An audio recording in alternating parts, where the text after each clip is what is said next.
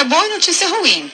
A gente falava aqui sobre falta de doses da AstraZeneca, o problema continua, viu, Bocardi? O posto de vacinação da cidade de São Paulo registraram hoje novamente falta de doses do imunizante de Oxford da AstraZeneca.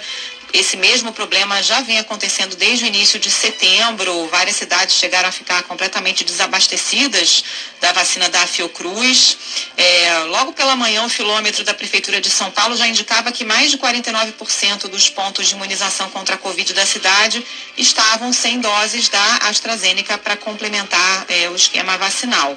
A última remessa do imunizante, enviada pelo Plano Estadual de Imunização à cidade de São Paulo, foi de 200 mil doses, que chegaram na quinta-feira e foram distribuídas ao longo da manhã de sexta. Então tem esse problema, tem também a orientação de aplicar doses da Pfizer, né, fazer essa, essa segunda dose heteróloga com doses da Pfizer.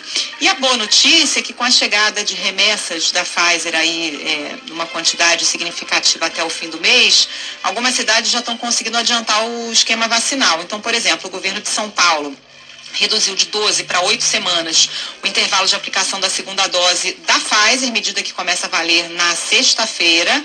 É, esse intervalo vinha sendo de 12 semanas, né? O governo estava condicionando a alteração na aplicação do imunizante à chegada de mais doses ao Estado.